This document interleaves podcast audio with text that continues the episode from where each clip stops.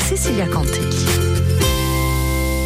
Lorsque nous avons la chance de vivre sur une île comme la nôtre, on a peut-être un rapport à la mer un petit peu particulier, euh, qu'on soit d'ici ou d'ailleurs. Alors justement, quel est votre rapport à la mer? Le rapport, c'est toute une vie.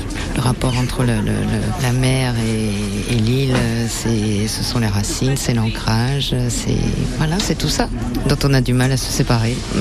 Ah bah moi, j'ai un rapport à la mer qui est extrêmement fusionnel. Je ne pourrais pas vivre euh, quelque part où la mer n'existe pas.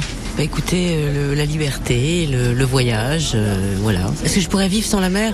Difficilement, difficilement. J'ai besoin d'y retourner, d'y accoster et de d'en profiter en fait. Hein. C'est pour moi c'est le c'est la possibilité du départ, voilà. Bah de fascination sans doute, vraiment. Je me souviens que quand je suis partie pour mes études euh, étant à Aix, c'était très dur. J'ai lu dernièrement des choses sur un peuple d'Amazon, les Piraha, et qui ont beaucoup de mal à être loin du fleuve. Moi, c'était un peu pareil en partant. Voilà, donc avec le temps, évidemment, je me suis habituée à pas être tout le temps 24 heures sur 24 près de la mer, mais j'avoue que y retourner euh, fréquemment, euh, c'est très nécessaire. Donc je pense que voilà, c'est un repère vraiment dans, c'est un point d'équilibre, un repère, mais vraiment un point d'équilibre. RCFM. Vos micro balades avec Cécilia Canté.